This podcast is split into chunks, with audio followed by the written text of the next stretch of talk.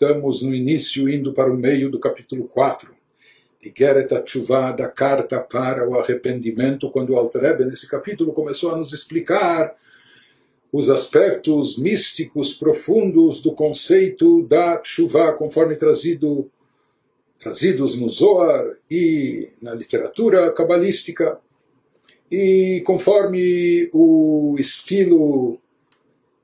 dos ensinamentos racídicos, muitas vezes ele lança diversas perguntas, não traz as respostas de imediato, mas sim se volta a uma extensa e profunda explicação, através dessa explicação, as perguntas acabam caindo, a gente acaba percebendo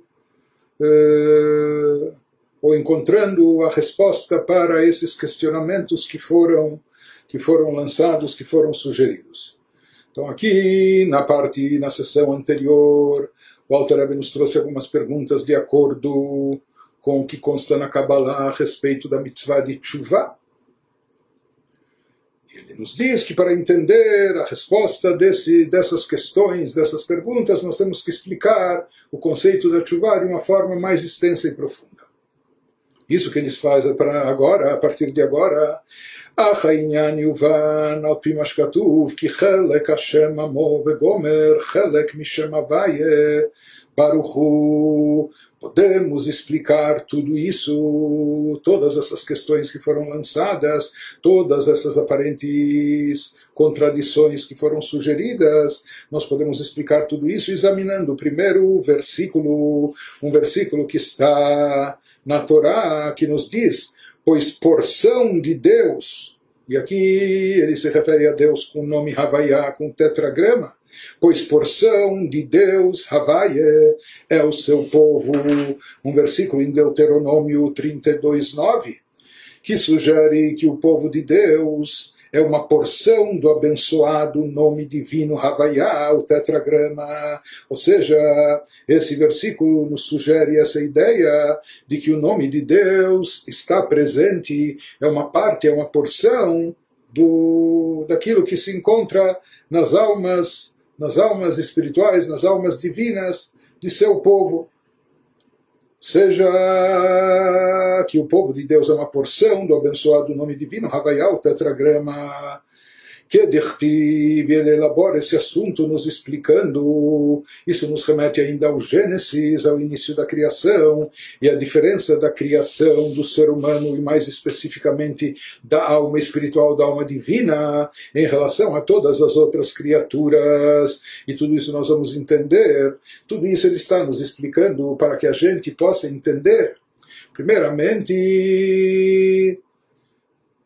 no que consiste todo o potencial espiritual que nós possuímos, que nós somos portadores de uma espiritualidade elevadíssima. O próprio tetragrama se encontra dentro de nós. Por isso, Deus nos livre quando se comete um pecado, isso acaba gerando um efeito cósmico geral, isso tem repercussão, isso tem consequências muito fortes intensas a nível espiritual. E a partir disso, isso afeta, por assim dizer, isso provoca um deslocamento do nome Havaiá, das letras sagradas do nome de Deus contidas dentro de nós, dentro da nossa alma. E para se corrigir essa situação, para se restituir o nome Havaiá dentro de nós, na sua devida posição, para isso é necessário a chuva fazer retornar, restabelecer a ordem, a ordem original, a ordem ideal, assim como ela era, e a partir disso nós vamos entender no que consiste a chuva de acordo com os livros místicos. Mas para entender tudo isso ele nos dá essa introdução nos dizendo que dichtiv ויפח באפיו נשמת חיים, ומאן דנפח מתוכו נפח como está escrito no Gênesis 2,7, que Deus soprou em suas narinas do ser humano o fôlego da vida, o alento da vida, e é trazido em nome do Zohar ou da Kabbalah, que quem sopra, sopra de suas entranhas, conforme ele vai nos explicar que é uma diferença do alento, do sopro que sai da pessoa, quando a pessoa está simplesmente falando, ela também emite, por assim dizer, um sopro através da sua fala, em contraste com o sopro que sai das entranhas da pessoa, quando ela sopra. Toca o chufar, por exemplo, sopra. Então isso vem, por assim dizer, lá do fundo. É algo que vem, ele sopra das suas entranhas, vem do seu íntimo. Nos diz, se a gente reparar no Gênesis, a gente vai perceber que em relação a todas as criaturas, inclusive céus, terra, eh, mares, reino vegetal, todo reino vegetal, animal, tá, etc., em todas as criaturas, foi dito no Gênesis, Vayomer Elohim, e disse Deus, os dez pronunciamentos que originaram toda a criação. Interessante que no Gênesis, 32 vezes consta somente o nome Elohim,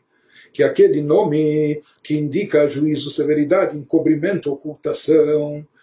então, tudo na criação que surgiu a partir da palavra de Deus, da palavra falada, não do sopro, da palavra falada, que a palavra falada, como dissemos, indica algo mais superficial. Isso está associado também ao nome Elohim, que também indica uma parte mais superficial, encoberta, oculta, condensada da divindade, da energia divina. Porém, em contraste a todas as criaturas, em relação à alma, foi dito ao surgimento da alma, a criação da alma, não foi dito que Deus falou e assim surgiu a alma, mas sim que Deus soprou. Então a Torá se utiliza dessa metáfora de sopro, conforme enfatiza o Zohar, que a vantagem, a superioridade do sopro em relação à palavra falada a expressão verbal manifestada é que o sopro vem lá do fundo, vem das entranhas da pessoa, é algo muito mais profundo, muito mais íntimo, elevado em comparação à fala, que é algo que envolve apenas a parte superficial do indivíduo. Também há um sopro que sai da boca da pessoa quando ela está falando, mas isso é apenas algo superficial.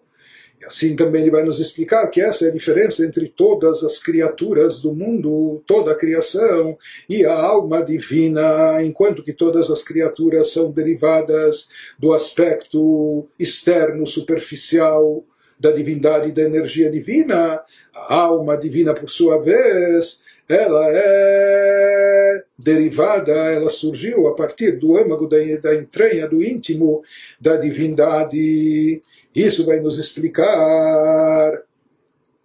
como a alma divina chamada de Helek Avaye, no versículo em Deuteronômio que nós mencionamos anteriormente, uma porção do nome Havaye, em contraste com toda a criação que nós falamos, e no surgimento de todas as criaturas está mencionado apenas o nome Elohim, que indica também uma parte mais superficial, condensada da energia divina. Já o tetragrama, o nome Havaiá, indica a parte mais profunda da divindade.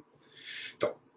em relação a toda a criação, Bereshit bara Elohim consta, no início criou Elohim, Elohim só o nome Elohim que aparece, mas em relação à alma divina, conforme ela é desencadeada e conforme ela surge, está escrito que Helekabaya, que ela vem do sopro, por assim dizer, da parte mais profunda,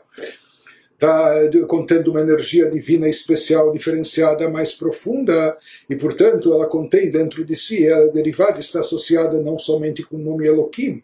que descreve, que representa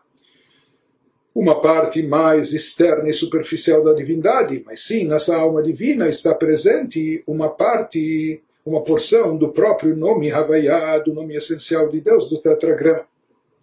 E aqui é bom salientar, nos diz o Alter Rebbe, Ve'av lo vechulei chas v'shalom,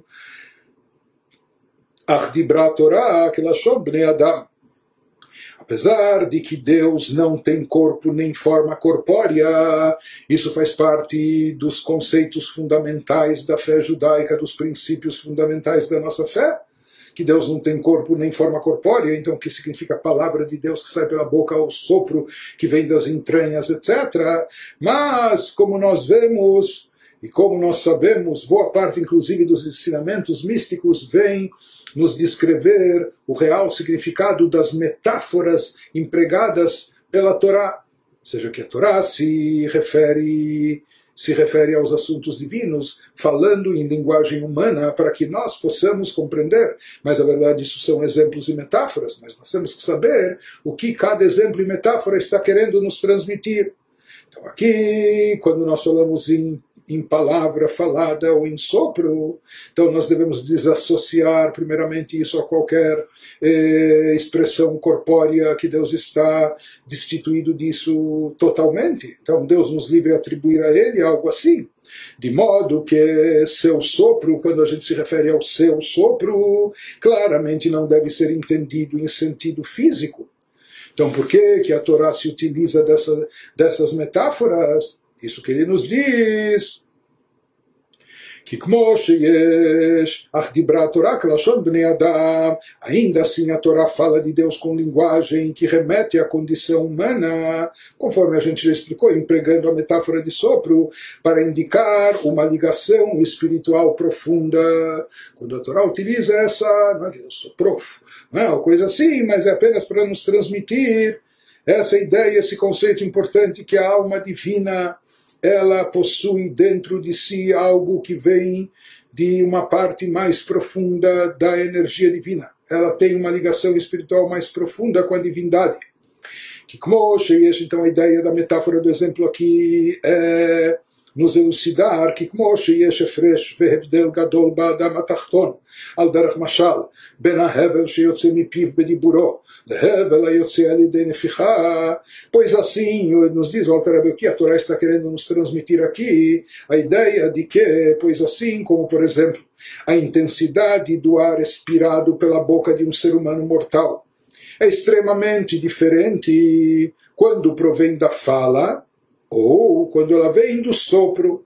uma vez que em sua fala, quando vem da fala, só é investida uma quantidade ínfima de poder e energia, o que significa que a fala é uma, é uma manifestação superficial da alma viva dentro dele.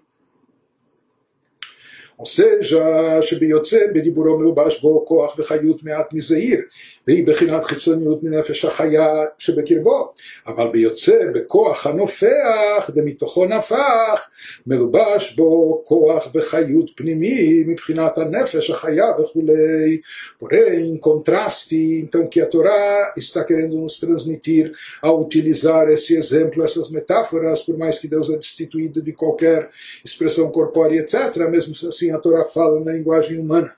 que nós podemos entender para nos transmitir essa ideia. Ou seja, qual a ideia? Que quando a pessoa fala, só é investida uma quantidade ínfima de poder e energia. Porém, quando ele sopra fortemente, o ar vem do seu âmago, expressando poder e energia profundos de sua alma viva, etc que a ideia que a Torá quer nos transmitir, explica o Alter Rebbe, assim como há uma, uma grande diferença no caso do ser humano, foi criado a imagem de Deus, né? Por isso também o versículo diz, Mipsariach zeloká, que da minha carne eu posso contemplar a Deus, algo da divindade, entendendo como as coisas acontecem conosco, dentro de nós, nós podemos projetar de alguma forma, guardando todas as, as proporções, porque não há comparação entre a criatura finita, limitada, mortal, e o Criador infinito, eterno e, e absoluto, etc.